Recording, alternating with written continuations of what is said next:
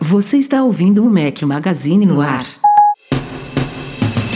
Darling, darling, I'll turn the lights back on now. Watching, watching, as the credits all roll down and crying, crying. You know we're playing to a full house, house.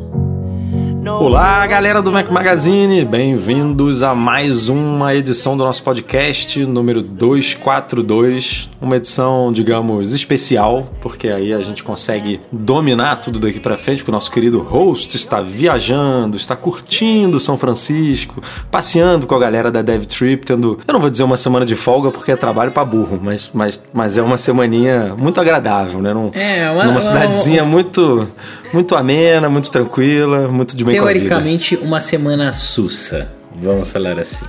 É isso aí. Ele, ele já deixou claro na semana passada que não ia participar do podcast nessa, mas a gente trouxe alguém aqui para substituí-lo, digamos assim, e de, uma, e de um peso que não poderia ser melhor nessa semana. Estou falando do nosso convidado especial aqui, Guilherme Rambo. É, para quem acompanha aí o para quem está acompanhando as últimas notícias aí no site, eu basicamente não preciso nem apresentar ele, ele é figurinha certa aí nos nossos posts. Tudo bom, Guilherme? E aí, pessoal, tudo bom? Eu sou o Guilherme e a Apple me odeia, eu acho.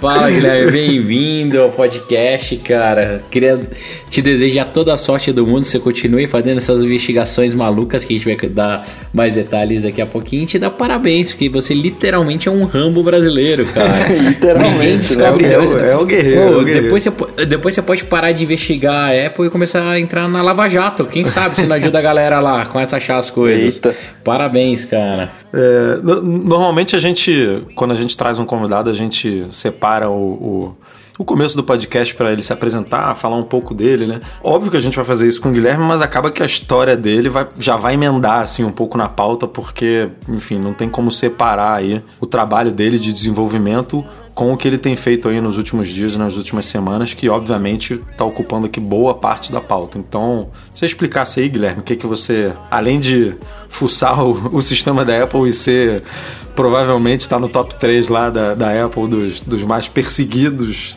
é, nesses últimos dias, é, que, que, que você faz, os seus apps, enfim, que que você, como é que tá a sua vida? Bom, além do meu nome estar em alguma lista da Apple nesse momento, com certeza, provavelmente fica numa gaveta lá na sala do Tim Cook, que tá você e, Tá você e o Steven lá, né? Os dois juntinhos ali. É, eu, a ele Apple mais galera. vocês de perto.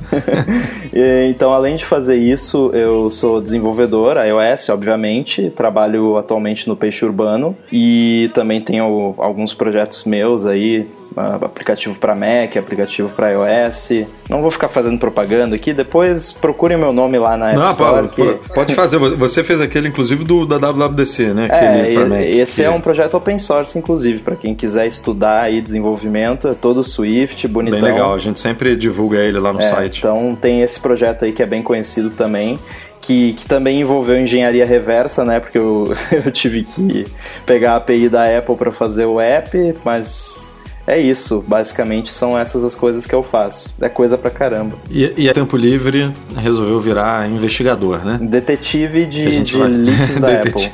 É isso aí. A gente vai, vai ter muito aqui o que discutir. Vamos para as pautas aí dessa semana.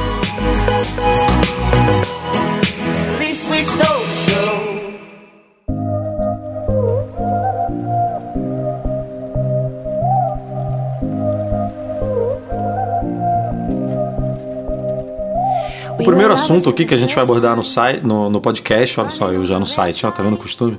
Não é, não é uma notícia muito boa. É, na verdade, há muito tempo a gente vem, vem falando sobre o assunto Apple Pay e a gente sempre parece que, que vai ser agora, né? Vai ser agora, vai lançar, vai lançar, tá chegando. E pelo menos, pelo menos o que a Apple tá indicando, é, o Apple Pay não vai chegar no Brasil é, tão cedo. É, no último trimestre fiscal, a Apple aproveitou a oportunidade para abrir um pouco os planos é, relacionados ao Apple Pay e já disse quais são os países que vão receber o sistema de pagamento móvel aí nos próximos meses, no ano fiscal da Apple de 2017, é, que vai até basicamente ali, é, não é exatamente, não coincide perfeitamente com o fim do ano, mas é mais ou menos parecido. E os países que vão receber o Apple Pay esse ano ainda são Dinamarca, Emirados Árabes Unidos, Finlândia e Suécia. É, o Apple Pay já está presente na Austrália, no Canadá, na China, na Espanha, nos Estados Unidos, na França, em Hong Kong, na Irlanda, Japão, Nova Zelândia, Reino Unido, Rússia, Singapura, Suíça e Taiwan. Parece muito, né? Mas assim, para uma empresa do tamanho da Apple e com a capacidade que ela poderia ter de, de se expandir, o Apple Pay, eu nem lembro aqui exatamente quando que ele foi lançado, mas já tem é, algum tempo. É, a gente sempre bateu na tecla de que o Brasil era era um país basicamente pronto para receber o sistema, né, por conta do, das maquininhas que já são preparadas por NFC.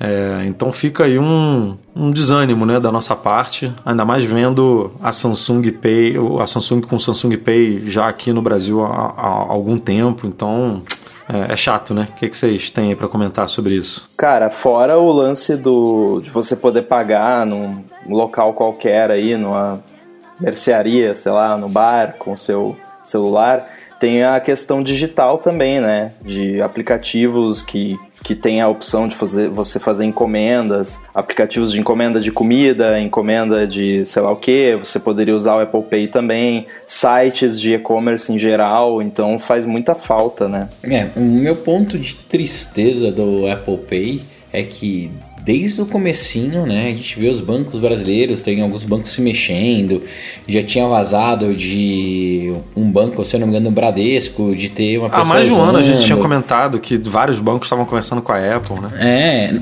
não, e teve banco que parece que montou estrutura, depois montou, desmontou a estrutura. Era um negócio para ter andado mais rápido, acabou não andando. E para mim é uma grande frustração, assim, uma frustração pessoal, porque eu usei por alguns, alguns meses, vai não foi, acho uns 3 ou 4 meses, o Samsung Pay. E cara, e funciona a nossa rede credenciada, as maquininhas da Cielo, da Redcar, da GetNet, por, entre outras, a maior parte delas já tem NFC ativo. Então daria para fazer uma brincadeira legal. Mas infelizmente a Apple não, não, quer vir. Então a gente fica triste, não sei se é culpa da Apple, dos bancos, de quem que é. Mas quem paga a culpa, quem paga o pato é a gente, né? Infelizmente. Porque ajudaria bastante. Igual o, o Rambo falou, você gosta que te chame de Rambo ou não? Pode, pode chamar de Rambo. É, como. Rambo não, tá quase Chuck Norris já, cara. E como tá subindo Rambo, de degrau, né? como o Rambo falou, a, a, parte física, né, é um dos elementos só que a gente poderia aproveitar. Ainda tem toda a parte de digital, dos aplicativos, commerce, por aí vai. Ele comentou que ele é, trabalha no peixe urbano. Imagina você lá dentro do app, recebe a notificação do cupom, pode comprar direto com a Apple Pay, ia facilitar a vida tanto do desenvolvedor quanto do, do usuário. Mas vamos esperar aí, quem sabe nos próximos 10 anos a gente não vê a Apple Pay no Brasil. Até remover o Touch ID, né? É. e aí, aproveitando aí a deixa do Breno, eu já vou puxar aqui uma segunda pauta, que aí é a, a área de atuação do Guilherme, essas delações do HomePod, né? Basicamente, eu, eu até agora não entendi o motivo, é, acho que o Guilherme pode tentar explicar melhor também por que esse, é, é esse arquivo, essa atualização, esse firmware saiu tanto tempo antes do HomePod ser lançado pela empresa, né? Porque o HomePod vai ser lançado em dezembro e ele foi liberado há algumas semanas, umas duas semanas, se eu não me engano. É, e ele é o motivo de tanta coisa tá aparecendo, é, como essas que eu vou comentar é, daqui para frente. Mas antes disso, eu queria saber do Guilherme se se ele acha que tem alguma razão, se ele acha que foi um descuido, é, se foi um algo proposital que se mostrou errado é, por conta do, de tudo que foi descoberto, enfim. Você tem alguma opinião sobre isso? Cara, eu tenho uma impressão muito forte de que foi um erro mesmo. Porque se eles quisessem fazer isso de, de forma proposital, eles não teriam deixado tanta coisa, eles teriam sei lá, digamos que eles quisessem soltar a imagem do iPhone sem que fosse muito na cara, né? Ah, vamos soltar lá o, o firmware do HomePod, vamos deixar um PNG lá, que não foi o caso, não foi um PNG, vamos deixar uma imagem lá para alguém achar. É, aí, beleza, mas é muita coisa. Não, com certeza foi um erro. O, o John Gruber, inclusive, falou que ele sabe de, de fontes dele que a Apple está distribuindo o HomePod entre a galera da Apple para testar em casa e tal.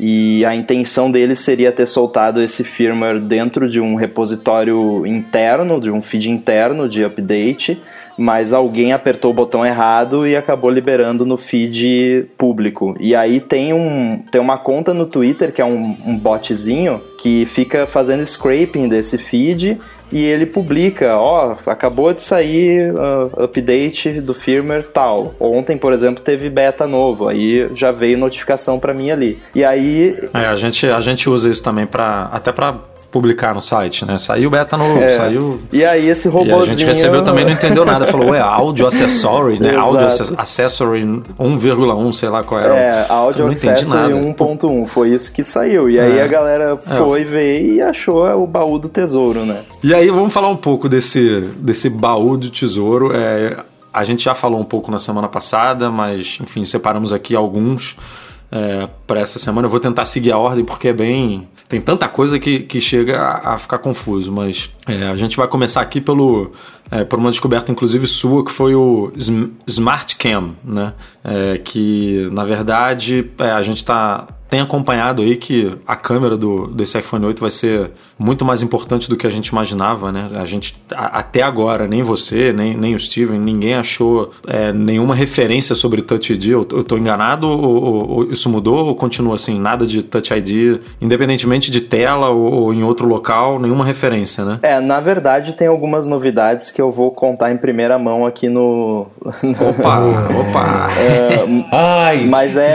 Cara, Touch ID meu Deus, o Breno tá louco, né? Que felicidade. Ganha não, cara, eu, tô, eu, tô, eu, tô, eu sou Tim Breno. Eu tô, não, eu, também, eu também. Assim, eu tenho medo de perder o Touch ID. Uh, mas assim, deixa o Touch ID pra depois. Vamos falar de câmera. câmera, cara, vai ter muita novidade. Cara, pode falar só um negócio, Rambo? Vai ser a primeira vez que eu vou ficar ansioso em gravar um podcast. eu já tô ficando ansioso aqui com as novidades, cara. Então. É. Então, assim, vai ter, vai ter muita novidade de câmera eu acho que eu nem tuitei a respeito. Quando, quando esse podcast sair, eu tuito, então vai ficar exclusivo aqui.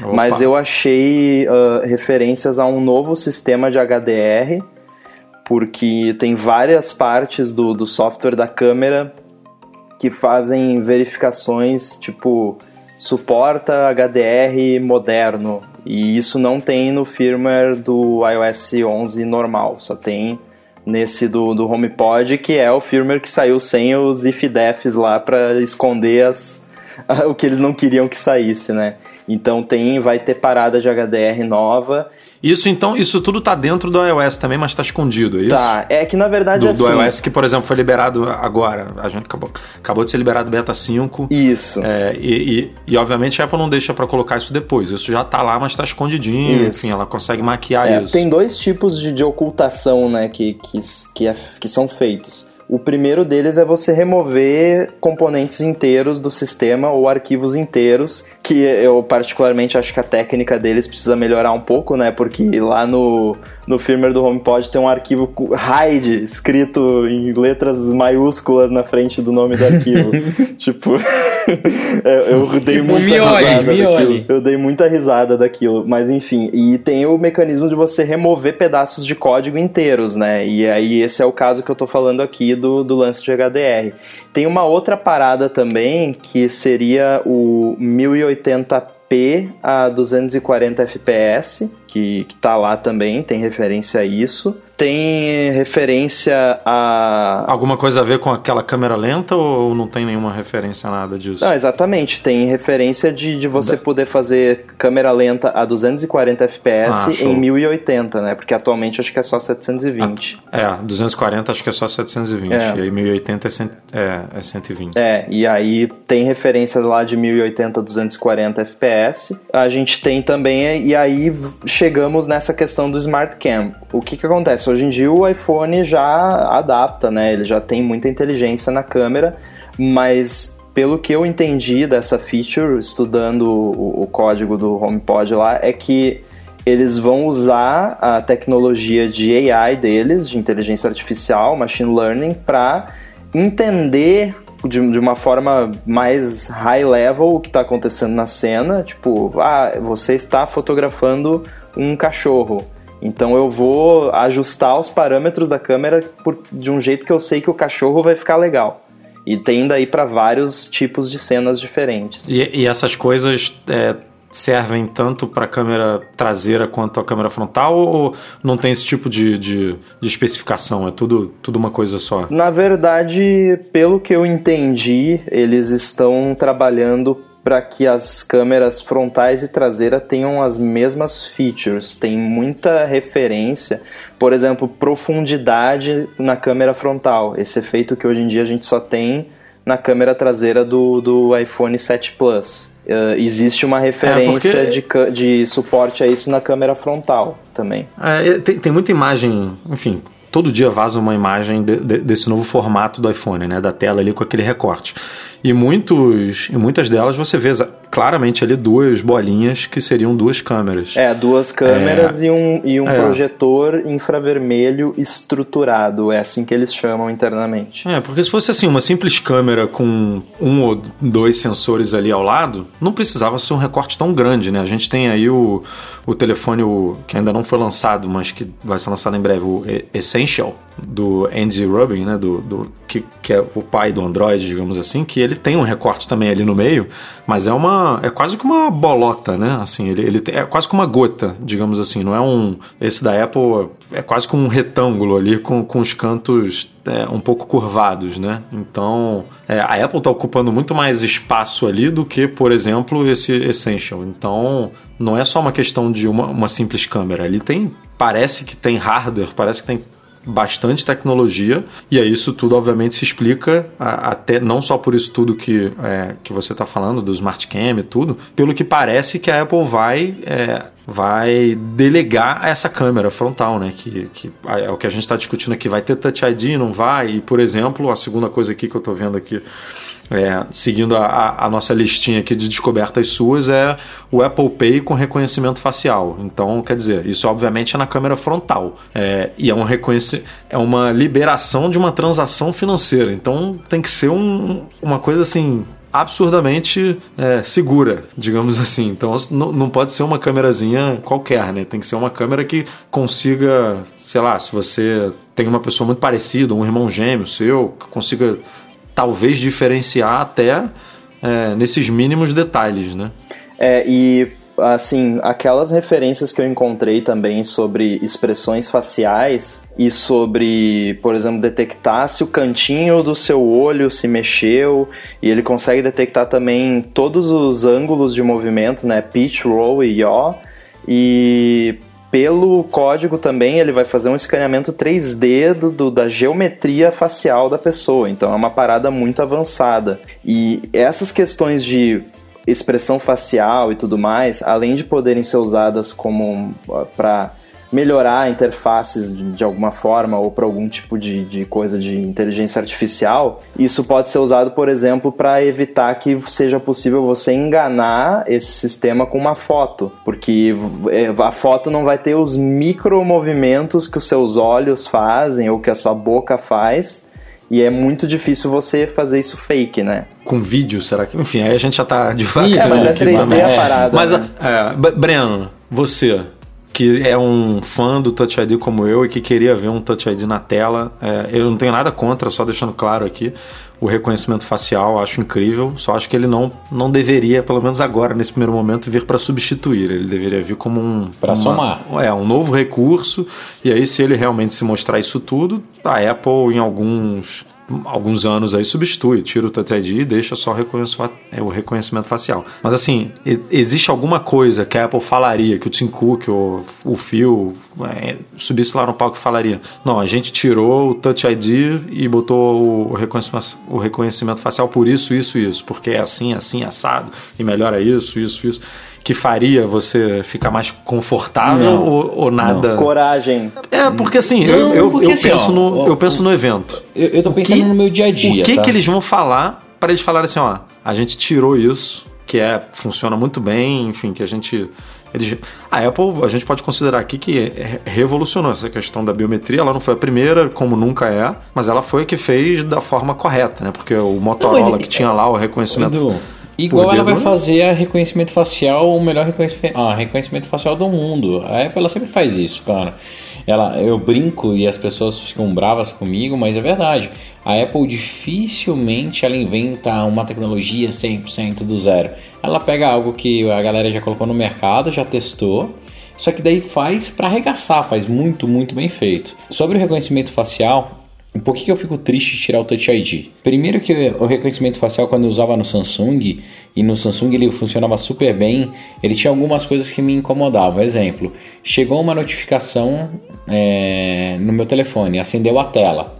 Tá, eu configurei lá para acender a tela. Eu quero ler a notificação. Na hora que eu levantava o telefone, ele automaticamente já via que era eu e o que, que acontece? Já abria, né? Ah, então, e eu não conseguia ler a merda da notificação. Tinha hora que eu queria só olhar o horário. Eu apertava o botão do lado do telefone para acender a tela. Na hora que eu olhava, o que acontecia? Desbloqueio. Pegava e Mas, Breno, desbloqueava vo- a você tela. não acha que isso são questões de, de usabilidade nas quais a Apple se Então. sobressairia? Sim, eu acho que resolve. Daí vem o meu outro ponto.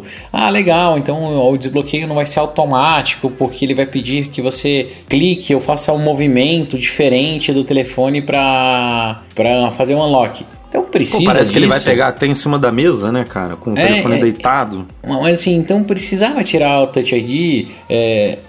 No De- final das contas, você eu sei falou- que a Apple vocês vai- falaram em usabilidade, eu vou, eu vou aqui já invadir aqui. Apple Pay, por exemplo. Hum, Falando de usabilidade, faz muito mais sentido você é, aproximar o telefone da maquininha, ele por NFC viu que você aproximou, pipocar ali, você quer realmente comprar isso, e aí você colocar o dedo, né? Como é que isso vai ser no rosto, assim, né? Como, como Não, é é que vocês muito imaginam? estranho. Imagina é estranho que- demais, né? Imagina eu chegar na, na padaria, pego NFC, coloco na maquininha, daí fala assim, levante pro rosto, daí eu mostro o rosto, dele aprova. Ou você vai ter que autenticar antes de botar o, o telefone ali próximo da maquininha, ou você vai botar na maquininha e ele vai falar, olhe para o telefone, aí você vai ter que é, É. vi- mudar um pouco a posição do telefone ali na maquininha, mas, mas enfim, a gente já já tá É- é- é bem basicamente estranho, cara. 90% de chance aí de ser exata, de ser isso, assim, né? Você vai pagar com o seu rosto olhando pro telefone e não vai ter Touch ID ao menos no iPhone 8, né? Vamos Ah, matar sei, a curiosidade Edu. do Breno? Vamos. Então, assim, é, primeiro que a gente não pode afirmar categoricamente, com base no- nos vazamentos do software, né, tirando aí outros, que não vai ter Touch ID, porque o código do Touch ID está todo ali. ah, Afinal, esse software vai rodar em outros dispositivos também. Mas tem uma coisa que tem duas coisas, na verdade, que me fazem crer que nem, nem toda a esperança está perdida. A primeira. Ô, rapaz, agora você vai deixar muita gente animada aí, hein? Graças olha lá? Rambo. olha, olha o nível de expectativa que você vai levantar aqui Não, agora. não, eu já vou botar um balde de água fria nisso aí. Primeiro, ó, isso não quer dizer que realmente, porque eles podem ter feito o software pensando que ia ser uma coisa, mas não vai ser, né? Ah, O software não está pronto ainda, pode mudar. Mas assim, tem dois detalhes que me chamaram a atenção. Primeiro, eu analisei com bastante calma muitos métodos relacionados a Apple Pay, a unlock da tela e, e a autenticação em apps, e eu não achei em nenhum momento um tipo, se tiver Face ID, que eles chamam de Pearl ID, não tem Touch ID. Eu não, eu não vi essa exclusividade em nenhum lugar, tipo, isso aqui é mutualmente exclu- exclusivo. Se, não, se tiver Pearl, não tem Touch, ou vice-versa, sabe? Eu não vi isso ali. E tem uma string na parte de pagamento da App Store que se chama Can Perform Multi-Biometrics, ou seja, este dispositivo suporta várias formas diferentes de biometria. Quais são as formas diferentes de biometria? O Face ID e o Touch ID, né? Suponho, são as duas que a gente sabe da existência. Então, essas duas coisinhas, mas é assim, é pouca coisa. Eu não, eu não ficaria com a expectativa muito alta. Mas eu diria que ainda existe uma chance. Cara, olha, para você ver como a Apple é sacana, entre aspas, eu acho que eles soltaram tudo de propósito pra gente ficar tão chateado de não ter Touch ID que quando eles falaram, não, agora o Touch ID é na traseira, todo mundo vibrar. Fala, pé, que legal, tem Touch ID. Foda-se onde que é. Ah, tem Touch ID. E ninguém vai reclamar, entendeu? Pode ser, sempre existe essa possibilidade. Eles podem estar nos trollando. Mas a gente tem aí. É, o que, e aí, obviamente, a gente está falando aqui do lado do software, né? Mas a gente tem rumores é, do nosso amigo Mintincourt, por exemplo, que afirmando que a Apple realmente é, limou dos planos, pelo menos desse ano, é, o Touch ID no iPhone 8, que obviamente ela parece que o que ele está dizendo, né? parece que ela tentou de todas as formas implementar ali, mas que não estava funcionando da, né, da maneira como o Touch ID funciona hoje, que hoje ele é muito é, preciso, né? ele é muito. Eu, comparativamente aqui, se eu pegar o iPhone 7 com os outros, assim, eu, é, eu já troquei alguns, alguns iPhones por conta do Touch ID, não está funcionando tão bem quanto é, como no momento que eu comprei. É, e o iPhone 7 está assim é, perfeito. Então, obviamente, ela não, não, não deveria estar tá conseguindo atingir esse nível de, de precisão e teria então abandonado aí o, é, o, essa ideia do Touch ID debaixo da tela ali. Mas realmente, vamos esperar, não, não tem como saber. Vai que ela escondeu isso aí super bem é. no código e, e, e é, soltou algumas coisas aí para essa galera que cobre esses rumores. É, é, irem por esse caminho, enfim, a gente sabe que, que eles estão cada vez mais atentos a isso e, e nunca pode ser descartado. Mas, como o Guilherme falou, tudo indica que teremos só reconhecimento facial mesmo. É, a gente não pode se guiar só pelo software, porque essas questões de linha de produção, por exemplo, pô, a gente tentou de tudo, mas não conseguiu, isso não se reflete no software, porque o software já estava pronto, já, já tinha sido feito pensando que ia ter os dois, mas aí chegou lá na hora de fabricar e não deu. E isso continua lá no software, né? É, falando aqui mais um pouco das coisas que foram descobertas, é, agora relacionada ao Apple Watch, é, a gente já comentou na semana passada que algumas, algumas questões de monitoramento de esportes de neve, né, esqui, snow, tudo foram descobertos. Agora também pintou é, relacionada a yoga, é, então, yoga normalmente, para quem faz hoje, você precisa selecionar a opção outros e aí, dentro desse outros, você é, escolher yoga. E yoga, então, seria promovido para o primeiro escalão ali de monitoramento do, do relógio. E aí, obviamente, me parece aqui que a Apple está é, aos poucos aí colocando, adicionando mais modalidades esportivas, digamos assim, ao, ao monitoramento, com base no, nos estudos que ela faz lá no laboratório dela. É, não, não, me parece ser uma coisa que necessite de, de novos sensores para fazer esse tipo de monitoramento. Também surgiram outros sons do HomePod, de, de alarme, de timer, de lighthouse, que a gente pode imaginar aí o que, que é, para que, que serve, né? É, algum comando que você faz é, ativa ali diretamente pelo HomePod. É, coisas menores que não vale a pena que a gente perder muito tempo debatendo porque são bem é, objetivas, né?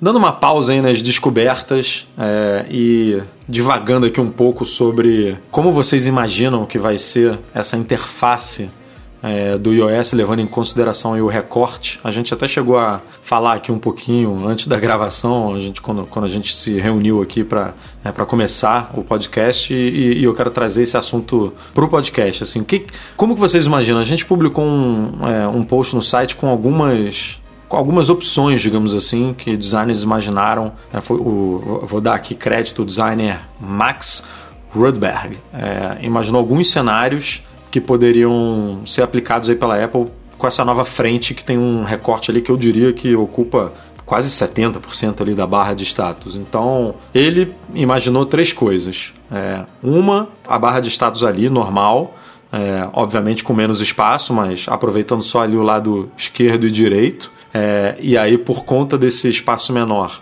a navegação, você voltar, quer dizer, por exemplo, você está entrando ali no ajustes, aí você vai no geral, aí vai em atualização de software. Essa, essa barra de navegação ela fica ali no, no topo superior, né? no, no, no, no, no lado superior esquerdo. Você vai tocando ali na setinha e vai voltando. É, esse tipo de navegação ele seria jogado para baixo da tela, no, no canto inferior esquerdo e direito. É, outra opção seria a, essa barra de status ela ser totalmente preta. É, quando você olhar para o iPhone, é, ele tem ali, vamos supor, um dedo é, de, de barra preta no, no lado superior, que não seria na, na, na face superior ali, que não seria é, proporcional ao inferior, porque o inferior ele aproveitaria ali toda a borda. Então ficaria, digamos, um pouco desproporcional. É, e a terceira opção é ele manter essa parte preta em cima e criar uma parte preta também embaixo para você ter essa sensação de equilíbrio, que é o que a gente tem hoje na tela do iPhone, por exemplo.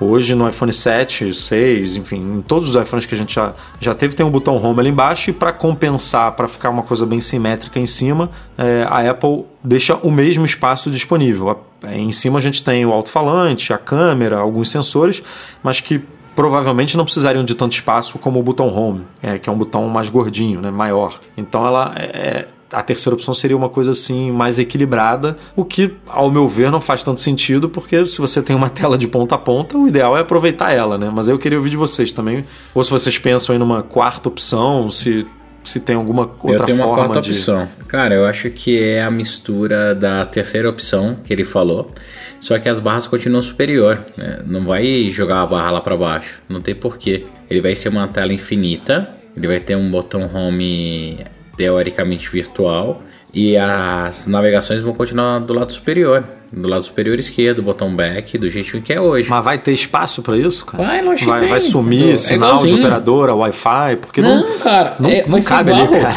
Edu, vai ser igual é hoje. Igualzinho. Olha seu telefone, pega seu telefone na mão agora e olha. Tá vendo? Então, ó, olha vai o vai continuar telefone. lá no cantinho, ó, Wi-Fi, daí o nome da operadora vai sair. Daí vai ter um recorte preto e do outro lado vai ter. Tá, agora fa- faz uma coisa. Entra, entra numa, é, entra no Spotlight, por exemplo, na busca. Tá. É, vai, aí vai ter ali as sugestões da Siri com alguns aplicativos. Entra em qualquer aplicativo. Entrei. Aí vai ficar ter o uma back. setinha, vai ficar uma setinha escrito Isso, ela- busca, com sinal, com Wi-Fi. Você acha que Sim. isso tudo vai caber no, no, Cabe. no- no recorte ali? Cabe. E ele vai empurrar. Eu tenho a solução. Opa!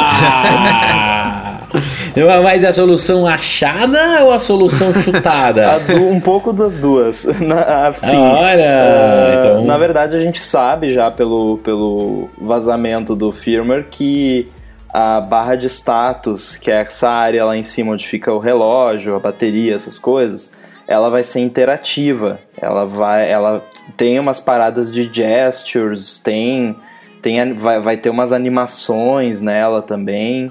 Tá tudo lá. Isso tá, tá Vai ficar que nem, vai ficar que nem o lettering da Bloomberg, né? Passando assim, tipo isso. todos os ícones ali. Vai como se fosse uma notícia. O problema do relógio uh, a gente resolve muito fácil, né? Se você quiser ver a hora, compra um Apple Watch. O, o lance da, da barra, eu acredito que eles vão resolver com essa questão da interatividade. Não é tão prático como é hoje, que pode ficar tudo visível o tempo todo, né? Uh, acho que a gente vai ter que se acostumar, né? Quem for usar esse iPhone vai ter que se acostumar, vai ser um pouquinho diferente. A gente sabe também que o botão home uh, físico ou físico fake morreu nesse iPhone, não vai existir. Ele vai ser substituído por um home indicator, né? Só um indicadorzinho, só um botão virtual. E a gente sabe também que aplicativos vão poder esconder esse botão home virtual porque existe uma, uma propriedade lá onde os aplicativos vão poder dizer que eles preferem que esse indicador uh, do home seja escondido. Claro que É, senão não faz muito sentido, né? É. Você deixar o home 100% do tempo ali é a mesma coisa que ter um botão físico ocupando aquele espaço da tela. né? exatamente e O provavelmente Play Kids agradece. É, pois é, Breno, só que assim, eu eu não sei se você tá ligado nos paranauês privados da Apple, mas esse método começa com underscore, tá? Então, Tá. vai tirando o cavalinho Não, da fica chuva. Não, mas daí a gente faz um pedido um radar, especial. É, fala, não, cara, pra criança. Tra- traduzam aí o que, que significa isso. É uma API, é uma API que só a Apple pode É, usar. que quando os métodos são privados, a Apple coloca um, um underscore na frente, não um underline. Então o nome dele começa com underline. Mas tem muitos que começam assim e viram públicos, né? Então não quer dizer nada por enquanto. E tem uma, uma coisa que, que, que eu quebrei a cabeça tentando entender, mas não consegui entender exatamente, ah, mas vocês podem me ajudar talvez. Que assim, eu percebi que a, a interface da câmera ela vai ser bastante diferente. O app câmera vai ser bastante diferente nesse iPhone. Se vocês abrirem a câmera aí, vocês vão ver que ela, ela tem uma barra lá em cima onde tem a, a opção de flash, HDR, esse, essas opções. Uhum. Essa barra vai ir lá para baixo, não vai ficar mais lá em cima no, no software da câmera. E pelo que eu entendi, o botão de tirar foto vai ficar no lugar do botão home. E aí eu fico pensando, mas como é que eu saio do aplicativo? Vai ser gesto. Vai ser igual a câmera do Instagram, sabe? Quando você joga de, de baixo para cima, ou do Snapchat, hum, vai ser tudo hum, gesto. É, é você vai jogar, você vai jogar tudo para cima ou para baixo é. para ir tipo, jogar na lixeira, né? Então, assim. a, o meu grande problema para esse telefone, 100% baseado em gestos, é, é, é cara, para mim o iPhone é fantástico, o iPad é fantástico. O único negócio chamado botão home, quando você dá no, na mão de uma criança ou de um senhor de muita idade, uma senhora de muita idade, eles conseguem transitar, navegar tão facilmente porque ela, eles sabem que qualquer merda que eles fizerem se eles apertarem aquele botão como se fosse um botão de emergência, eles voltam é, para É o botão de pânico, né? Exato. Deu, não Cara, sei o que fazer, aperta o botão. É, a Apple perder isso e contar que todo mundo vai ler o manualzinho e saber todos os gestos, se, se a navegação se basear em gestos, eu acho muito ruim, cara. Eu, pelo menos, eu, eu já tô com 34 anos, né? Eu já me considero um pouco velho digital. Cara, eu apanhei para usar Snapchat. Com certeza o Rambo pegou lá e em dois minutos estava usando. Breno, eu tenho uma, uma notícia para você. Você é muito jovem, você é mais jovem que eu pelo menos em espírito. Como assim? Não, em espírito. eu... Ah, então tá é. bom, ufa. Porque a tua foto, cara, ia falar, meu Deus, eu tô muito acabado mesmo. eu tenho 25 anos, mas assim, eu nunca consegui usar o Snapchat. Eu tentei já várias vezes e desisti. Cara, qual é a geração do Snapchat então? Deve ser 12 é, anos. Por aí. Ser 12, 14, cara. Porque eu também, cara, não, não dá. Não, não é para mim, definitivamente. É, esses, app, esses aplicativos só de gestos são bem... São bem malucos. A curva de aprendizado, é até porque cada um usa o gesto que quer para fazer o que quer, né? Não tem um, um não tem uma regra mundial, ah, se você deslizar para cima vai acontecer isso. É, a então Apple tem o Human Interface Guidelines, eu acho que eles tinham que colocar um Gesture Guidelines lá, porque tá complicado, ah, tá, mas, tá ficando difícil. Mas deve sair, cara, com esse iPhone novo eles devem fazer alguma coisa parecida. É, vai ter, vai ter talk na WWDC, talvez eles até lancem, que nem eles fizeram com a Apple TV, com apps, né, eles lançaram umas tech talks dando dicas para os desenvolvedores e tal. E, e aí, só a título de curiosidade, pelo que eu vi ali do, do HomePod, então, a câmera vai, vai se apropriar aí do, do botão Home e também quando você estiver rodando um vídeo em tela cheia, esse botão Home vai sumir, né? O que, como, como que isso vai funcionar na prática, eu não sei. Mas tá lá, eles vão esconder ele quando você estiver vendo o vídeo, o que faz muito sentido, né? Uhum. E aí para aproveitar mais a tela também. Sim, é, porque senão não faz sentido você ter uma tela desse tamanho, tão bonita e fica elementos flutuando aí na frente, né? É, seria bem tosco. E voltando aí ao. Voltando não, porque a gente não saiu, né? mas, mas vo... voltando é, ao firmware do HomePod, é, mais uma descoberta aí de um recurso super aguardado, não necessariamente no iPhone, mas na Apple TV. Uma descoberta aí do Rambo também, 4K e HDR. Vamos lá, Guilherme, o que que como é que você descobriu isso aí? E, e, uma pergunta que eu tenho que muita gente teve no site é o seguinte: isso está associado diretamente com o novo hardware ou você acha que isso é uma virada de chave que pode funcionar para a Apple TV atual de quarta geração? Porque na minha cabeça ela tem chip, enfim, tem poder, é, tem especificação técnica para isso, mas é só uma questão de decisão da Apple, né? Ah, não, quero vender um hardware novo para conteúdo 4K ou não, porque a gente já viu, inclusive na semana passada, que a iTunes Store está sendo preparada para conteúdo 4K, já já está aparecendo o íconezinho de 4K e HDR para alguns usuários. É, se eu não me engano, foram usuários é, da, é, do Reino Unido que, que já tiveram acesso a esses ícones. Não, eles não têm acesso ao conteúdo 4K em si, é só uma, foi só uma, um deslize, digamos assim, da Apple que, que deixou essa informação visível para alguns usuários, mas é, juntando isso com essa descoberta é, de, de, dos códigos do HomePod de Apple TV 4K HDR, a gente chega numa conclusão basicamente confirma aqui que, que isso vai ser liberado possivelmente esse ano ainda. É, isso tá, tá bem claro e assim, já respondendo essa dúvida, eu não me lembro de ter visto nada que atrelasse isso a algum hardware específico que geralmente quando, quando é atrelado a algum hardware, você encontra checks, né, tipo is 4K device, não sei o que, mas não tem nada disso, é, umas coisas desse tipo.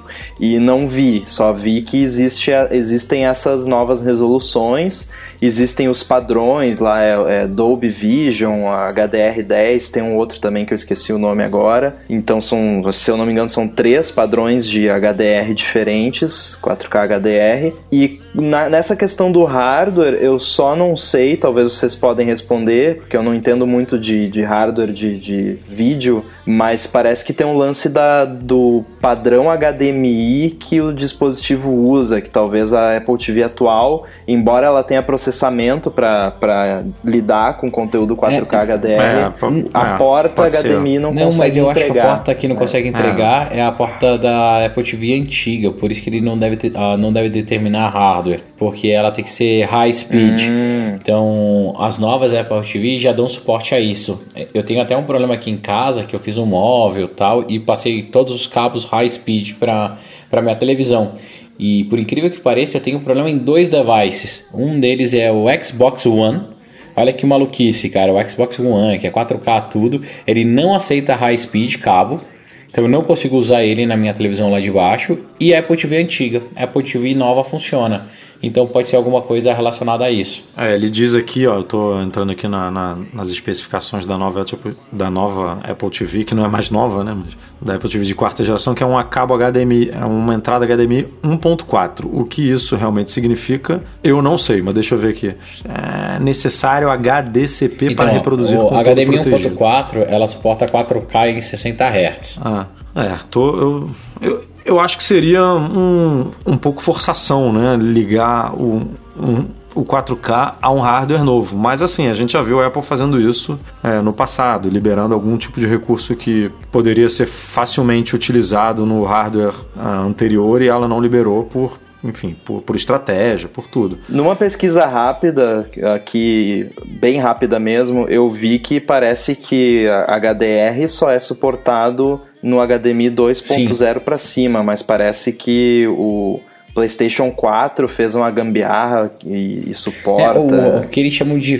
Cara, é então, muito louco. Esse negócio de 4K, como eles nunca fizeram um padrão, as CVs não empurraram quanto deveriam empurrar, tá demorando. Tudo tá demorando muito. Então eles têm várias nomenclaturas. Ele fala assim: ah, isso aí é um HDR não full, então funciona na 1.4. É, ah, se fizer um, um 4K com 60 Hz, é diferente do 100. Cara, é uma zona, velho, uma zona. Mas, minha opinião, a Apple vai vender um hardware novo. É, eu. eu, eu Independente de qualquer coisa, tô, Edu, ela é, vai. Tendendo aí para esse lado. Eu ia, eu ia até puxar aqui o outro assunto que é o, o o amigo aí do Guilherme, o Steve Troll-Smith, ele, ele encontrou referências também a 4K no tvOS. Ele rodou lá o simulador e, e com um pouco de, de gambiarra aí, que eu realmente não entendo, não é a minha área, ele, ele descobriu uma opção de resolução 3840 por 2160, que é o, o famoso 4K, né? o dobro aí do Full HD. Na verdade, o que ele, o que ele fez nesse caso foi uh, convencer o, o tvOS Simulator, né, que a gente recebe aí junto com o Xcode, a rodar numa resolução mais alta do que ele foi programado, né? E o fato do tvOS funcionar nessa resolução e ficar tudo bonitinho, certinho, prova que Significa realmente que ele isso... suporta. Ah, ah, e, e, aí eu ia dizer, ah, mas isso tá no tvOS não quer dizer que vai suportar na, na é, já na Apple TV de quarta geração, mas também pode ser uma coisa só que está lá mascarada, né, meio que escondida no sistema e eles botem um if ali para é, jogar no hardware novo e é isso, né? Não tem, não, ele descobrir isso, você acha que tem alguma indicação de que vai rodar no, nas atuais? Não. Não, só isso é só uma indicação de que o, o software suporta. E tem um, um, um detalhe também desse, desse lance do HDR como eu já disse, não tem nenhuma. Uh, não tem nada ali que diz, ó, oh, vai ser esse device aqui que vai suportar, né? Então A gente não tem como dizer se vai ser só na, nas novas, mas eu realmente acredito que eles vão lançar um hardware novo. Eu, eu tô mais para esse lado aí. E a Apple tem muito aquela coisa, a gente acabou de falar, né, do, do padrão HDMI, que funciona um HDR mais ou menos, mas não é um HDR de verdade. E a Apple tem muito aquela coisa assim, ah, se não funciona 100%, a gente não suporta e pronto. É, e ela não vai botar, ah, não, eu vou oferecer então 4K, mas não vou oferecer o HD, HDR para quem é, é, Apple TV de quarta geração. Eu, ou, vai, ou vai tudo ou não vai, né?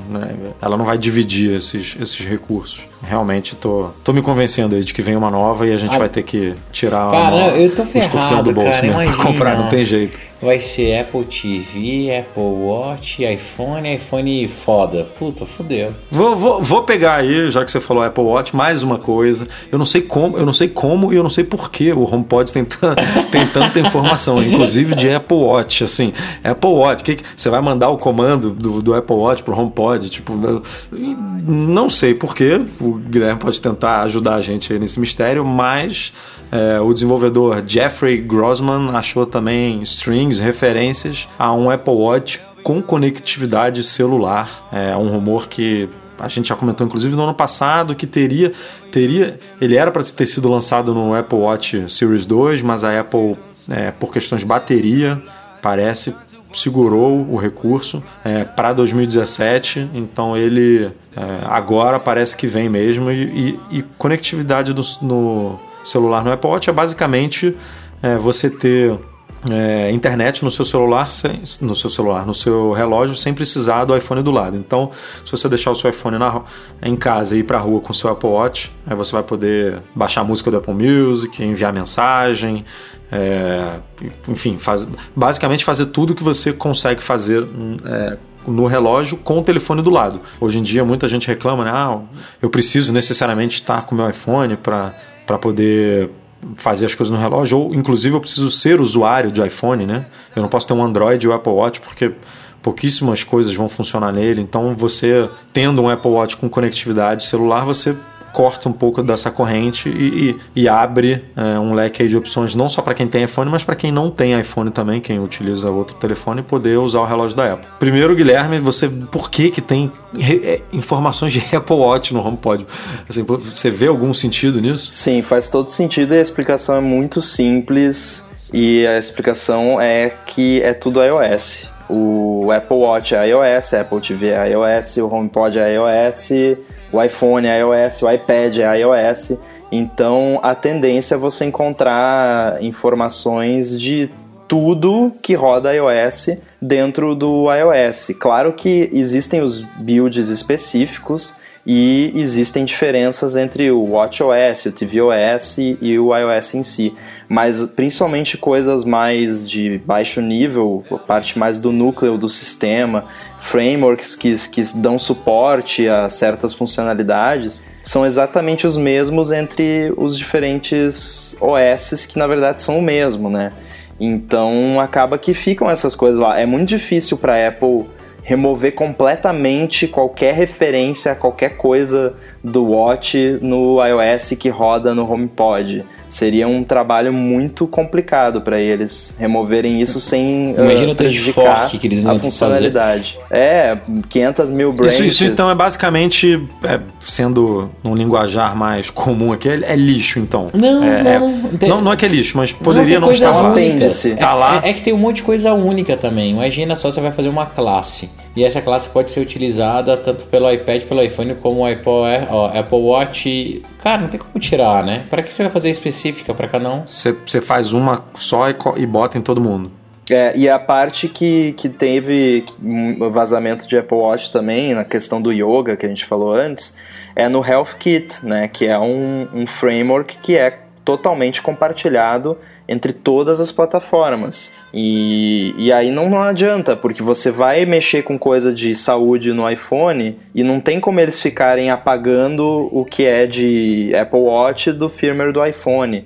E sei lá se o HomePod vai ter alguma coisa, talvez você vai poder perguntar para Siri no HomePod se se você fez exercício que chegue ontem, não sei, e aí ele vai ter que usar essas mesmas classes, né? Então o código ele é muito interligado e tem muitas camadas que dependem umas das outras para eles conseguirem separar totalmente. Mas é bom que aí a gente descobre as coisas, né?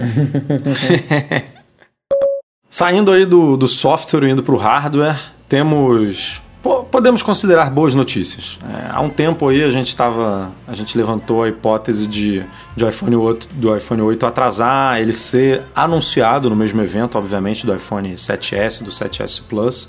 Obviamente a gente está falando aqui de nomes é, genéricos que a gente considera que a Apple vai dar, mas enfim, isso aí a Apple pode mudar completamente. Mas eles vão ser apresentados provavelmente no mesmo evento, que deve acontecer no mês que vem, mas eles não necessariamente seriam lançados no mesmo momento. É, tudo indicava que por conta da dificuldade de produção do iPhone 8, é, ele chegaria depois. É, os iPhones 7S e 7S Plus seriam lançados no fim de setembro, como normalmente acontece, e o iPhone 8 seria lançado mais para para o começo de outubro ou até fim de outubro. Alguns veículos chegaram a levantar essa hipótese. É, hoje, o nosso amigo Mentin Kuo é, disse que não, que está tudo certo, que vai ser tudo apresentado junto no mesmo evento e vai, vai tudo ser. As pré-vendas vão começar juntas e eles vão chegar ao mercado juntos. A única diferença, obviamente, e aí não tem como ser diferente, acontece com AirPods, vai acontecer com o iPhone 8. É uma, é uma dificuldade de produção, né? O iPhone 8 envolve uma tecnologia é, diferente, por tudo que a gente tem comentado aqui. E a produção dele não vai começar tão grande quanto é, o, as outras duas opções, o iPhone 7S e o 7S Plus. Então a gente vai ter uma oferta maior é, dos 7S é, e uma menor do 8, que, segundo o Cove, deve ficar ali entre, no começo, é, no lançamento, entre 2 e 4 milhões de unidades. Ou seja, vai ser aquela correria pré-venda vai ser, meu irmão, coma de R ali para poder dar refresh no site para poder comprar. Obviamente quem a gente aqui, né, que faz cobertura, que precisa é, colocar as mãos no aparelho quanto antes. É, e aí, é, em poucos, em poucos poucas semanas essa produção já subiria para 45, 50 milhões de unidades é, para ter aí um bom estoque para o Natal. Mas e aí, Brenão, preparado? Cara, preparado. preparado é... Tentarmos conseguir, porque é uma aventura, né? Ah, a gente não. todo ano. A, a pré-venda começa lá meia-noite em Cupertino, que dá mais ou menos umas 4, 5 horas da manhã aqui no Brasil pra gente. E aí é todo mundo conectado em, em, em, Mac, no aplicativo Apple Store, tentando comprar pelo menos umzinho para a gente conseguir é, pôr as mãos e, e, trazer as notícias do aparelho aí no site, né? Então... Não, esse ano eu tô confiante, cara. A gente não vai inventar de ir pra Alemanha, Holanda, nada daquelas porra. Então vai ser em inglês, a gente vai entender qual que é o endereço, para onde a gente entrega, como a gente faz. Cara, eu só fico super preocupado com os prazos de entrega mesmo. Que vai ter pouca quantidade, a gente sabe que sempre é pouco 2 e 4 milhões para o lançamento da Apple é, é nada. É né? nada, é um restinho. É só. nada, é assim, é, em dois minutos acabou. Sim, né, ou nem dois minutos. Eu entendo tudo isso. O meu receio maior é a data. Tudo bem, vai ter 2 milhões, mas vai entregar nas primeiras semanas? Ou a gente vai fazer igual o Apple Watch. Você lembra o Apple Watch? Eles falavam que era duas semanas, depois mandaram aquele e-mail falando que ia atrasar. Você lembra disso ou não? Eu lembro, lembro. Então, e. Você ficou louco, né? Nossa, eu tava lá esperando, fiquei nervoso. No final das contas chegou, com acho que três dias de atraso, mas chegou. Então, isso, isso é sempre ruim. Então, mas vamos ver o que, que vai dar. É. Mas sou empolgado, cara. Lançamentos da Apple sempre são divertidos, interessantes, é sempre aquele mesmo estresse. Eu juro que eu queria não, não ficar esquentando com isso. Eu queria, cara, eu queria muito. Ah, vai, vai vender amanhã? Ah, foda-se, eu vou dormir, no outro dia acorda, compra, sabe? Eu queria ser assim, mas infelizmente eu não consigo. O problema é, é que se você dormir e acordar, você não compra, né? É, então, é, esse é o problema. Acabou, então. Você acorda e já, os chineses já compraram tudo. E assim, cara Pô, eu sou que nem o Breno, cara. Eu fico muito nervoso com essas coisas. Eu comprei um iPad Pro de 10.5 e, cara, chegou semana passada, cara. Eu comprei, tipo, logo depois do lançamento da parada. Só que eu tive que fazer uns esquemas pra, né, importação, essas coisas. Mas, cara, demorou demais. Aí eu já fico imaginando esse iPhone, cara, que com certeza eu vou querer. Já tô parando de, de jantar fora, parando de comer pizza. Boa, economizando mesmo. pra poder comprar o negócio e vai ser vai, vou passar nervoso. Cara, vai, vai ser porque assim, os, Airpo Os AirPods estão até agora com estoque ruim, cara. Imagina um iPhone 8 que no fim do ano, que é época de Natal, é, é obviamente a temporada que a Apple mais vende telefone, ela está projetando, pelo menos, obviamente, a gente está seguindo aqui uma estimativa de analista, né? Não quer dizer que seja isso, mas uma produção de 45 a 50 milhões. A Apple vende, vendeu é, 40 milhões no, nesse trimestre agora no terceiro, que é no meio do ano, que já está no fim do ciclo do iPhone. Imagina um super aparelho, super aguardado na época do Natal. Venderia 70, 80, tá, fácil. Mas aí a gente pegar e falar que ela só vai mandar 5, é desaforo, né? 4, 2, é desaforo. Exatamente, vai ser.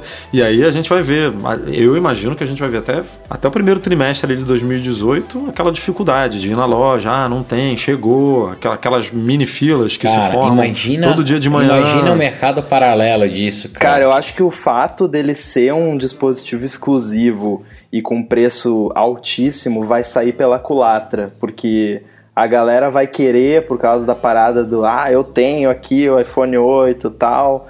E, e aí vai acontecer justamente o efeito contrário. Ele vai, vai, a escassez vai ser maior ainda, porque vai todo mundo querer justamente porque é uma parada exclusiva. É, vai ser difícil. É. Vai ser difícil, preparem-se. Pre Preparem-se psicologicamente e financeiramente.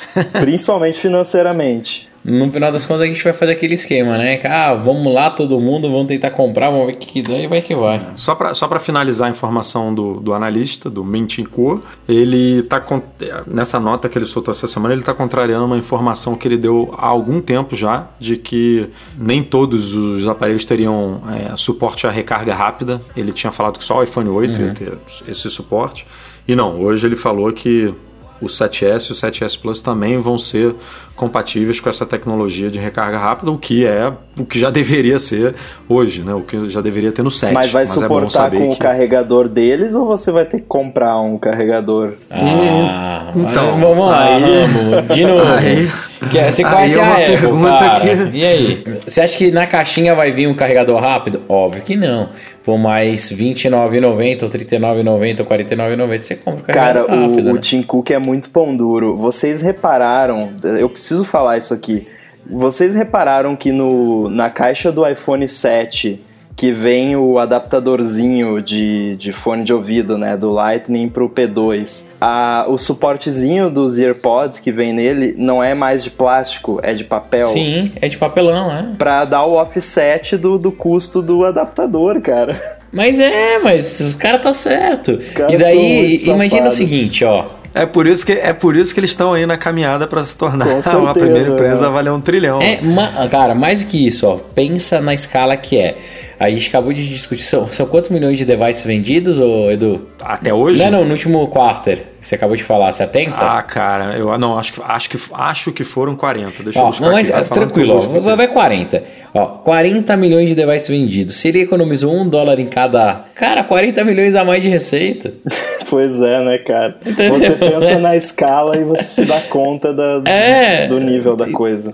Então o cara tem que contar foram, mesmo. Exatamente, 41 milhões de 41 milhões de, de iPad, de iPhones, 11 milhões de iPads, 4 milhões de Macs. Então, olha que e... delícia, imagina, cara, é economizar um, um real por, por kit, pô. Eles falaram assim, né, pô, a, a caixinha de plástico custa, sei lá, um, um dólar e cinquenta. O, o adaptador custa um dólar. Pô, vamos botar o suportezinho de, de papel e aí a gente ainda vai economizar 50 centavos. Exato, ganha 20 milhões.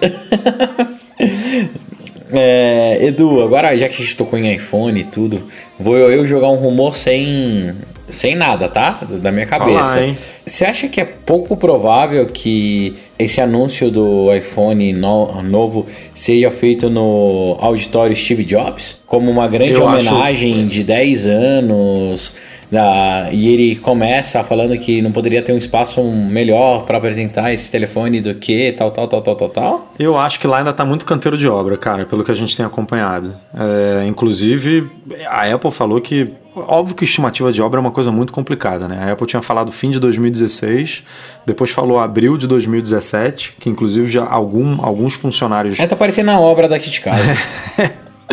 Cara, minha obra aqui também até hoje não terminou. Então. Eu já me mudei tem quase dois anos. É, mas aí ia, ia terminar em abril, já com alguns empregados se transferindo para lá. É, e a gente está já em agosto e, e, a aparência, pelo menos nos últimos vídeos de drone que a gente acompanha, é que, inclusive no último, o, o auditório estava bem. A, a, parte que, dá, que a gente consegue ver, obviamente, né, que é a parte da entrada ali, estava é, com bastante material ainda ali jogado, material de obra, né, umas placas, enfim. Um, eu acho bem, bem difícil ser ali, não pelo auditório em si, o auditório pode até estar tá pronto, mas eu acho que dificilmente a Apple levaria é, uma turma grande para um local que ainda não tá, não tá acabado. que o entorno não tá bonitinho, sabe? Uhum. Não tá detalhista como a, como a Apple gosta de Cara, ser. Cara, eu vou eu vou apostar com o Breno. Eu acho que, que sai lá ainda o evento. Porque a Apple é mágica, eles vão, eles dão um jeito ali, dá um tapinha visual, porque... Bota uma realidade aumentada, é, uma realidade virtual o que ali, precisa tá bom um... é o interior, né, que vai transmitir, a galera vai assistir e tal. Imagina, cara, que bonito, 10 anos do iPhone, aí o Tim Cook chega, faz, bota um vídeo de homenagem a Steve Jobs, faz minuto de silêncio, porra, pô, ia ser emocionante, cara. É, vamos ver, mas eu... Vamos lembrar dessas apostas, depois a gente vê quem vai pagar o almoço. Valendo o iPhone 8, não. Não, não pá, tá sai doido? Fora, rapaz, sai fora. valendo um adaptador aí, P2 pra... Oh, valendo carregador rápido. Opa! Continuando aí nos rumores de iPhone, mas saindo do 8 e indo para o SE, surgiram aí duas, duas possibilidades para o Special Edition. Eu diria três, né? A primeira, que não é que ninguém falou, é ele realmente não ser atualizado e morrer ano que vem, ou, ou até em 2019. Eu acho, acho difícil durar até lá, mas é, essa é uma possibilidade. A outra que levantaram, é, acredito ser bem difícil, é ele ser atualizado neste mês, agosto de 2017. É, obviamente a gente está falando aqui de, de uma atualização é, pontual, né? Nada muito nada muito forte, nenhuma grande revolução que chegaria ao iPhone SE. Ele seria só é, equiparado aí para ganhar uma sobrevida. É, e o rumor mais plausível, pelo menos pensando num timing é, da Apple, seria ver se essa atualização aí no primeiro trimestre de 2018, que é uma possibilidade levantada também. Além de, é, de, de uma atualização nas especificações, né? A gente vê uma tela provavelmente um pouco melhor, processador, uma câmera, quem sabe até uma introdução do, do 3D Touch. É, esses, é, essa, essa nova geração aí do iPhone SE chegaria um pouquinho mais barata, o que daria um, um motivo para a existência dele, né? Seria o não, não chegaria a ser, mas algo mais próximo que a gente teria de um iPhone é, baixo custo, que a gente sempre a gente sempre vê essa tecla sendo levantada aí por, algum, por algumas pessoas, né? E o que, que, vocês acham? Ah, tem motivo para Apple é, dar uma sobrevida nesse aparelho? É, ou uma linha com 8, 7S, 7S Plus e quem sabe até 7 é, e 7 Plus mais baratos ainda, é, faz mais sentido. Pessoalmente, acho que no portfólio da Apple não cabe mais um dispositivo de com uma tela de 4 polegadas. Yeah, eu, cara, eu discordo de você, Du. Tem, e tem um lance do, do firmware do HomePod também, né? Não sei se vocês estão tão lembrados aí. Acho que foi uma das primeiras coisas que eu encontrei. Uh, vamos pegar aqui os números dos modelos que a Apple costuma usar, né? Que é tipo é iPhone, um número, vírgula, outro número. O iPhone 6S era o iPhone 8,1, o 6S Plus era o 8,2 e o SE 8,4, beleza? O iPhone 7 é 9,1, o Plus 9,4. E tem uma referência no firmware do HomePod a um iPhone 9,9. Que iPhone é esse? Hum, será que não é 8? Ah, o 8 deve ir para 10, hum, né? Acho que o 8. 10, o 8 acho que vai ir para 10, porque segue o padrão. No, no não, não, na linha do 6S era 8, alguma coisa e o SE era 8,4. Porque o SE, o SE ele é um ele o é um 6 do 6S. Ele né? é um né? hardware, do, apesar de não ter 3D Touch, que foi uma coisa que chegou no, no 6S, é, ele, ele é mais equiparado ao 6S do que com com qualquer outro, né? É, tanto é que internamente ele é chamado, em alguns lugares ele é chamado de iPhone 6 SE. É, 9,9 realmente é... Poderia ser esse, esse iPhone SE novo aí. Na, mas olha só, se a gente tiver um, um 7S, o 7S seria o 10, alguma coisa e o 8 o 11, alguma coisa, não? se fosse seguir essa lógica da Apple. É, aí o 8 a gente não tem como saber muito bem, né? Ou o 7S também porque seria uma quebra de, de padrão, né? Assim, nunca teve esse modelo, entre aspas, Pro, né, do iPhone, pra gente saber como é, É, que seria o padrão. O que esse número indica, na real, é um telefone com uma especificação similar ao 7. E que não, não faz sentido ser o 7S, né? Porque o 7S ele é uma atualização em cima do 7. Então ele seria melhor em vários aspectos. É. É, então o que, o que você está sugerindo é que o iPhone SE ele seria é, atualizado e equiparado ao hardware do 7, né? É, mas eu isso esse- particularmente, aí, esquecendo essa questão, eu acho que é válido ainda. Eu, eu ainda eu concordo com o Breno, acho que é válido ainda a existência do, do modelo assim. Eu, por exemplo, até pouco tempo atrás, eu, eu usava um iPhone SE. Então, Do ponto de vista de desenvolvimento, Breno, não, não, é, não faz. Não, faz. n- Não. é interessante limar esse aparelho? Ou, ou não? Ah, assim, ó, limando sempre é bom porque é menos uma tela pra gente trabalhar, mas também a gente tem que fazer retrocompatível com tudo, né? Você não pode esquecer os, ó, os devices antigos, você não pode esquecer sua base de usuários. É, mas tem uma, por É. exemplo, o último foi o 5S, né? O, o, Cara, do o suporte pra demorar. 4. Porra, aí, aí acabou.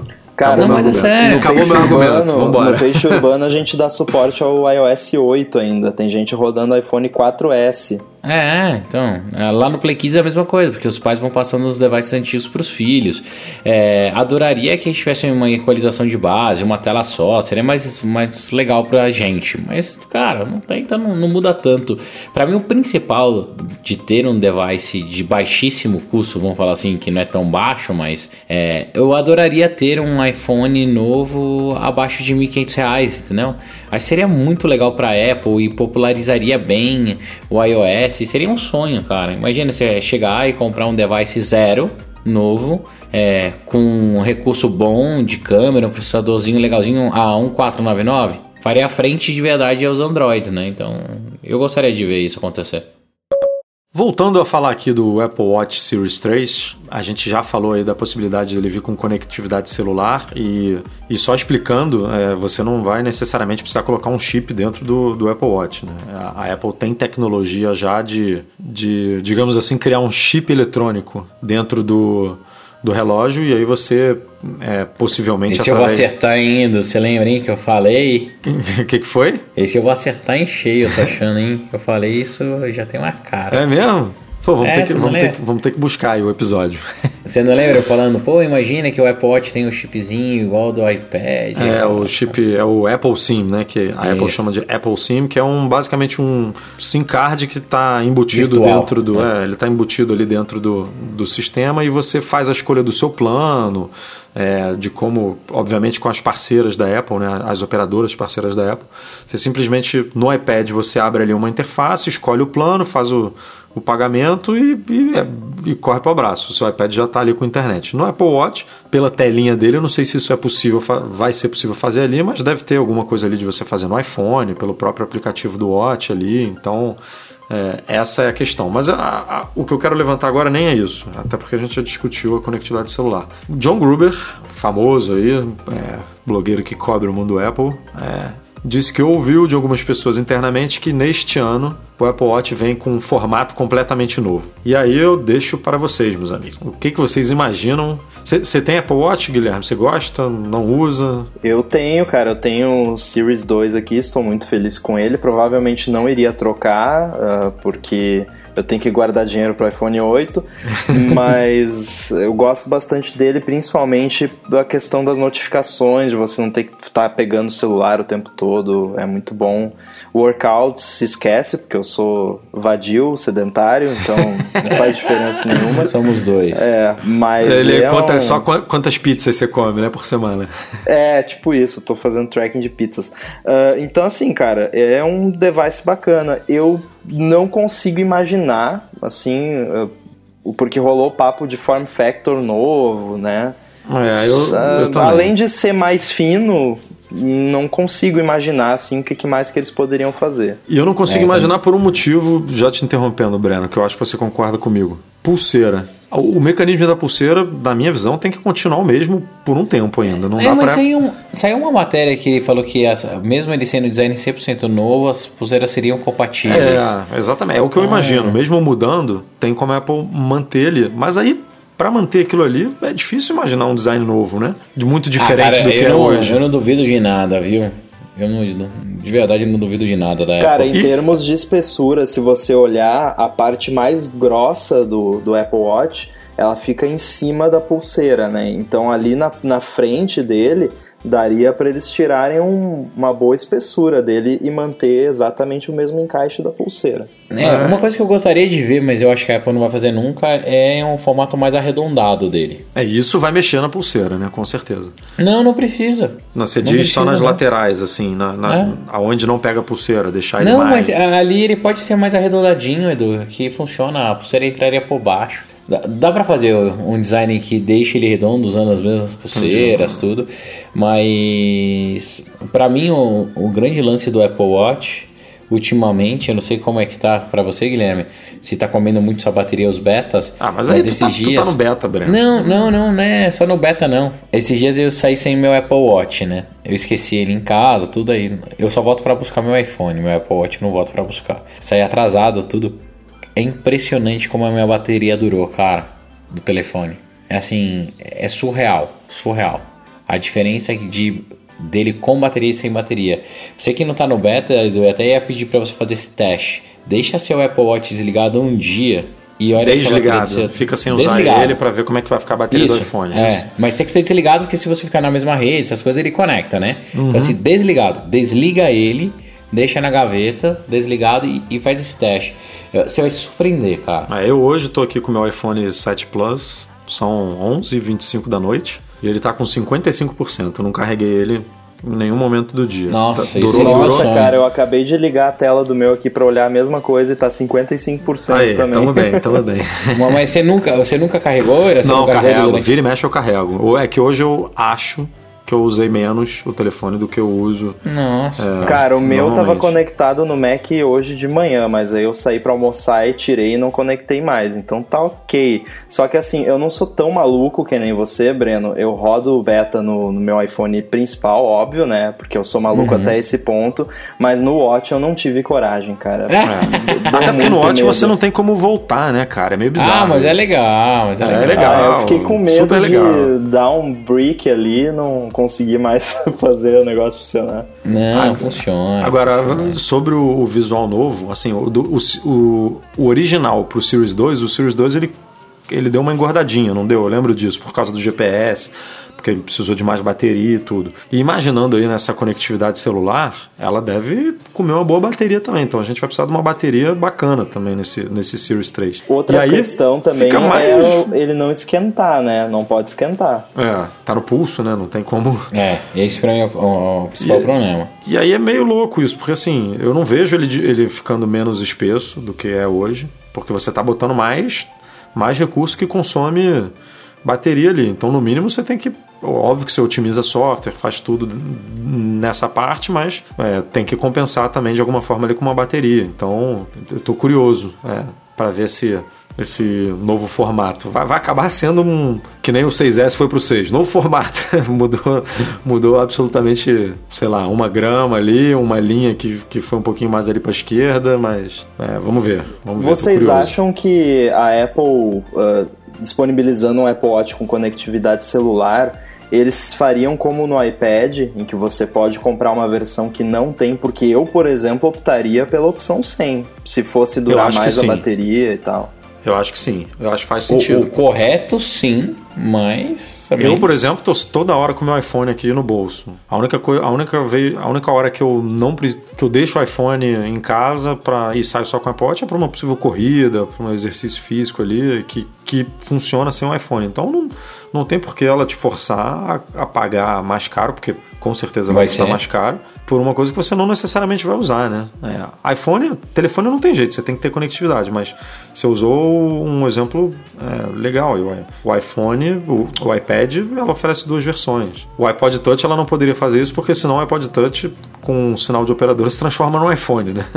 Basicamente, é, conceitualmente falando. Então, é, o Apple Watch, na minha visão aqui, faz muito sentido ter dois modelos, um com conectividade e um sem. Eu já perdi a conta aqui de quanto tempo a gente comenta sobre a possibilidade da Apple passar a vender aplicativos, músicas e assinaturas dos seus serviços é, em reais, é, na nossa moeda, é, porque já foram algumas vezes que a gente viu é, sinais de que isso estaria chegando ao Brasil, né? Seja a entrada de gift card no país ou um ou outro, uma outra declaração de algum executivo, como aconteceu esse ano, por exemplo, se não me engano, em fevereiro, é, numa entrevista é, para alguns veículos brasileiros em Miami, o, o Ed Kill, que é vice-presidente de softwares e serviços para a internet, comentou que o Apple Music ainda em 2017 passaria a ser cobrado em reais. E enfim, é uma declaração obviamente é, marcante, mas a gente já viu é, o próprio Kill dando outras declarações, como por exemplo um redesenho do iTunes que até hoje não chegou, é, outras coisas que ele também comentou que até agora que não que a Apple não ia investir em conteúdo original e está aí bombando de conteúdo original.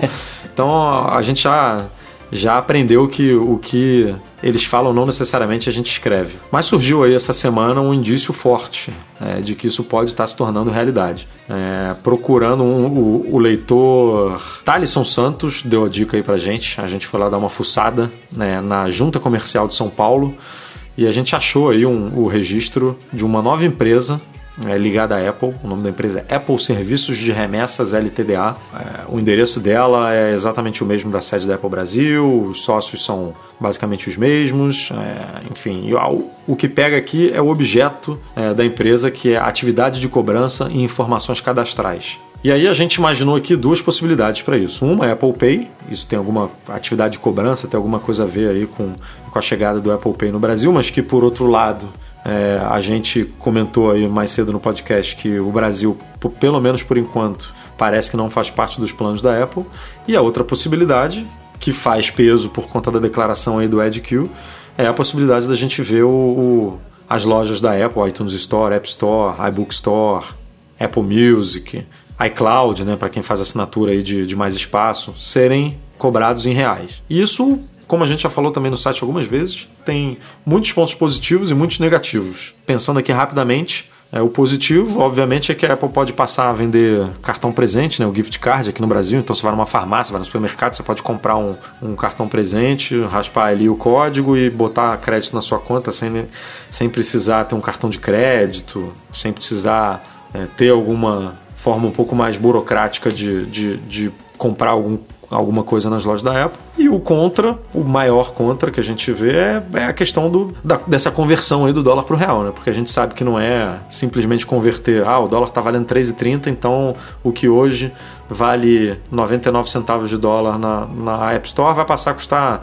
2,99 ou 3,99. Porque a gente sabe que tem imposto, que tem variação cambial que a Apple tem que levar em consideração, muita coisa que pode vamos dar um chute aqui, transformar uma compra de um dólar em uma compra de 5 dólares, por exemplo. De 6 ah, dólares. Sim. Reais, né? Você quer dizer? É, de 6 é, reais, desculpa. E aí acho que é, peixe urbano nem tanto, porque o, o, o, app de vocês é gratuito e vocês vendem serviço dentro, né? Mas o Breno, por exemplo, tem Play Kids, assinatura, né? Que hoje é, em dólar. Um é, eu queria saber a opinião do Breno sobre é. isso. Eu, que... eu me, me parece uma coisa ruim para quem vende né, purchase, esse tipo de coisa aqui.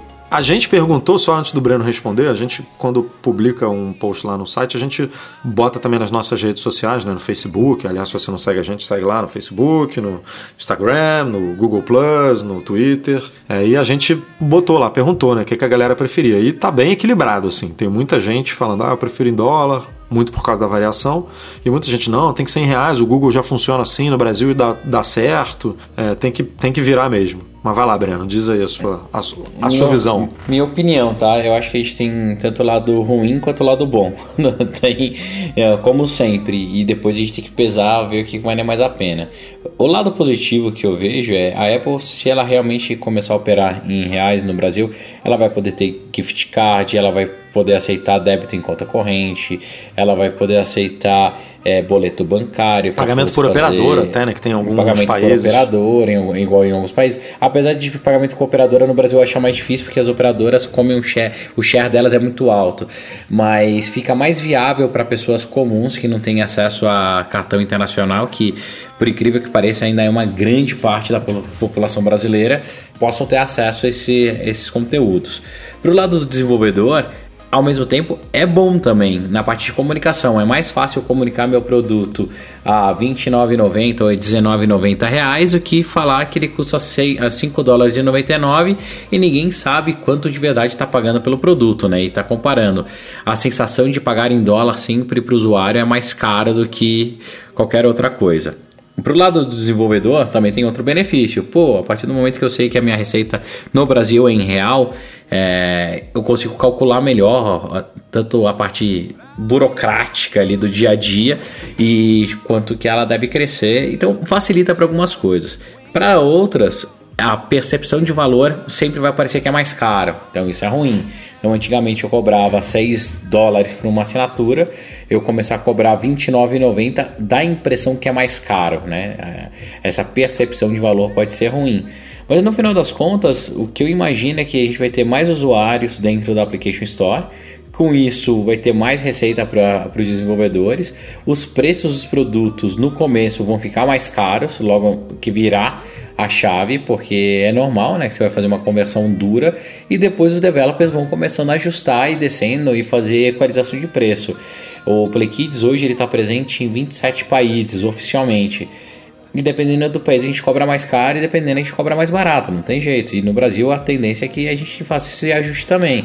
É, a gente já pratica um preço ok no Brasil, caso a gente vire para real e, e as coisas não funcionem bem, a gente ajusta. Mas o importante é, quanto mais gente puder usar, melhor. Essa é a minha cabeça. Breno, me, me corrija se eu estiver errado, mas esse lance da moeda local tem aquela questão dos price tiers Isso. que são uh, alternativos, uhum. né? Poderia explicar para a galera como funciona é que funciona mais ou menos isso? assim.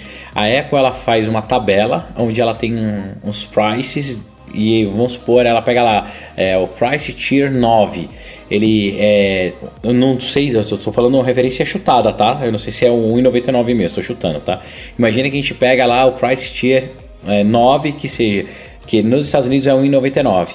E daí ele faz a equivalência dele automaticamente nos outros países. Então você tem como ver isso de uma forma super fácil e rápida para fazer. Hoje, como a gente faz? Eu configuro um SKU, né, que é uma venda para cada país.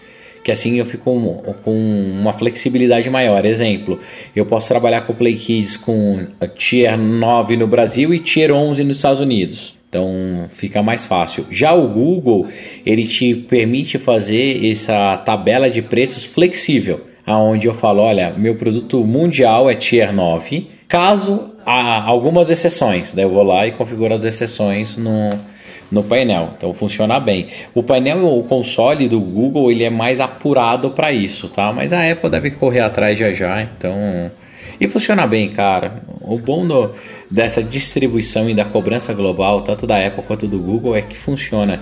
Se você parar para pensar há 10 anos atrás, como você distribuiria um software para celular, cara, é uma coisa de maluco. Eu lembro que fazia aplicativo para Symbian, né?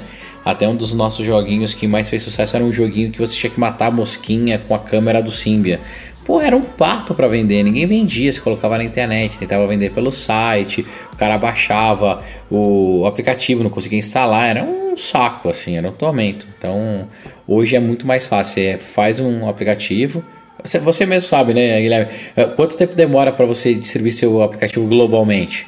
Depois que ele tá pronto? Cara, é só apertar um então, botão. É um clique, cara. E se você quiser. E a fricção pro usuário pagar é muito pequena é. também, né? Na maioria dos casos, o cara só vai botar o dedão lá, daqui a pouco só vai olhar pro celular. Não, e é. Pronto. E assim, no iOS 11 ainda, o Contact ID ficou muito mais fácil de você fazer a compra. Ficou mais ficou, bonito é, também. Cara, tá, tá, muito legal. Então, eu tô extremamente confiante é, no iOS 11 na loja em, em, em, reais, acho que tudo vai funcionar bem mais legal para todo mundo. Pô, imagina você poder botar crédito na sua conta Isso. da iTunes Store por boleto, né? Tipo, cara, ia baixar um boleto, vai lá no banco, paga e aí botou 10 reais de crédito Isso é ali, factível. Isso vai ser 100% Isso é factível. É, abre cara. porta para muita gente, Daí, né? Daí, ó, outra coisa, falando, eu, Breno, desenvolvedor, que vocês fazem compra internacional no cartão de vocês, né? Quando vem lá a compra de um aplicativo no cartão, o que que acontece? Ele vai sempre para aquele bloquinho separado de compras internacionais, mas o IOF chama uma baita atenção. Ah. A partir do momento que estiver cobrando em real, ele vai vir no meio da fatura, no meio do monte o bololô, Bolado entendeu? com tudo não vai nem ver, né? É, então, assim, tem coisas bem positivas. Eu, eu, Breno, particularmente, tanto na pessoa jurídica como na pessoa física, estou super empolgado. Vai ser mais um motivo para eu mudar minha conta pro Brasil. É, tamo junto nessa, que a minha também, por enquanto, ainda tá lá nos Estados Unidos, tá bem. A Apple ainda não ajudou a gente, né, a fazer essa migração, ainda não deixou a coisa é, de uma forma mais tranquila e suave. Cara, essa coisa do, do cara poder carregar a conta dele com grana usando boleto é muito interessante, porque eu não sei vocês, né? Mas É, tem eu- aquela coisa assim, dinheiro, entre aspas, dinheiro virtual gasta mais fácil, né? Sim. Então é só um númerozinho lá na conta do iTunes do cara, o cara vai, ah, 20 dólares, vou, 20 reais. Ah, eu tenho aqui 500 reais de crédito, vou comprar. É, hoje em dia esses bancos digitais, tudo tem depósito por boleto, né? Você gera um boletozinho ali de- do valor que você quer, paga, e aí tá, entrou o crédito na sua conta. É a mesma coisa, eu- é, é muito, muito possível isso. Ah, agora vamos ver se. ah, ah, Já que você falou, acabou de falar de, de banco digital, fugindo totalmente da, da pauta. Tá feliz com o original? Cara, eu tenho. Eu, eu, eu tô fazendo avaliação de bancos digitais, sabe? Tô abrindo conta em todos eles. Eu também, depois a gente conversa. Pra então. ver, pra ver qual é o melhor, pra ver qual, qual que a gente vai buscar patrocínio pro site, entendeu? Porque a gente tá precisando. Boa. Eu tenho Então, no Neon. vou- Você gosta? Aí, ó, Neon. Eu abri uma no Inter também, enfim, tô abrindo tudo aí pra testar e pra gente poder Boa, boa. é, fechar Cara, alguma eu- coisa bacana aí pro site. Eu tô curtindo, tá, tá, tá bem interessante a experiência. Inclusive, eles têm uma paradinha de estilo Face ID lá, que você pode autenticar no app usando o seu rosto lá. Tem algumas empresas fazendo isso agora, né? A, a Gol tem check-in por é, biometria facial, né? É, tira, você tira uma foto sua e ele faz o check-in. É, então o tem muita empresa. É, tem muita empresa apostando nisso até antes da Apple, né? E você vê que quando a Apple botar aí um- um- uma câmera bacana, com um software apurado, vai provavelmente vai deslanchar. É, e os apps vão poder usar também, viu? Exato. Já fica mais esse último vazamento aqui pra encerrar. Tem, tem, tem que poder, né? Senão não vai me tirar o Touch ID e não me dá nada em troca, meu amigo.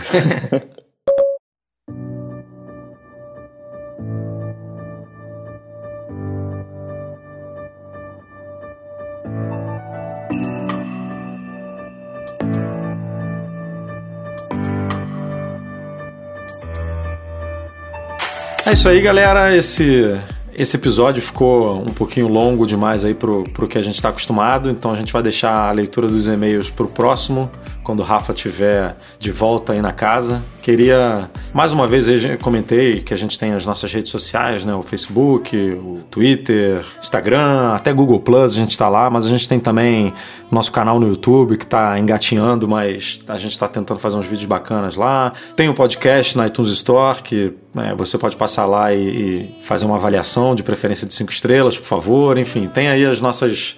Todas as vertentes do Mac Magazine para vocês acompanharem a gente. Tem muita coisa que a gente está publicando no Instagram que a gente avalia que não vale a pena levar para o site, então é bacana vocês acompanharem a gente por lá também. Queria agradecer aos patrões, é, especialmente aqui os nossos patrões ouro, o Beto Chagas, o Braulio Neon, o Leonardo Fialho, o Rogério Vieira e a Valentina Lima. Agradecer também ao nosso editor aí, o Edu Garcia, que está com a gente há um tempo, sempre muito elogiado aí pela edição do podcast. Obviamente, agradecer a presença do Breno Mazzi, que está batendo ponto aqui. Quantas semanas seguidas? Cara, Breno? eu acho que eu já posso pedir música no Fantástico Porra, já. já. Não, já passou disso aí, meu amigo. Você já tá, tá, tá parecendo o Corinthians aí. É, será? Será? Não sei Tomara. quantas rodadas sem, sem perder. E, obviamente, agradecer aqui a presença do Guilherme, que foi super bacana, trouxe é, muito conteúdo aí pro site, não é à toa, pro, pro podcast. Não é à toa que o, que o podcast durou aqui mais de uma hora e meia, então valeu mesmo, Guilherme. E sempre que quiser participar, esteja aí. é, De portas super feito. abertas, super abertas. Convite feito, é só avisar. Pô, tem esse papo aí que eu quero falar, quero participar. Só, só dar um toque na gente, cara. Valeu Pô, mesmo. eu tô super à disposição, adoro participar de podcast e pro pessoal que quiser me seguir aí, tem o meu Twitter, vocês coloquem aí, por favor, o link na, Vamos colocar, na pode descrição. E, e a- o melhor, assim, de me seguir no Twitter é que eu, eu tweeto bem pouco, eu prometo, tá? Então, não vai incomodar ninguém, tá? Pode seguir sem medo lá. Essa semana aí eu tô postando um pouquinho mais, por causa dessas confusões aí do Então deixa eu do te pedir diferente. Tweet bastante, cara. Acha bastante coisa pra gente. pra não ter que esperar até o lançamento oficial. Tá, tá bom, tá bom, cara. O Apple Car eu não achei ainda, tá? Mas já já, já, já, já, já teremos Ah, novidade, rapaz, será? Com certeza vai aparecer no HomePod alguma coisa aí daqui a pouquinho, vocês vão ver só. Veremos. Então é isso, valeu galera, obrigado aí pela audiência e até semana que vem.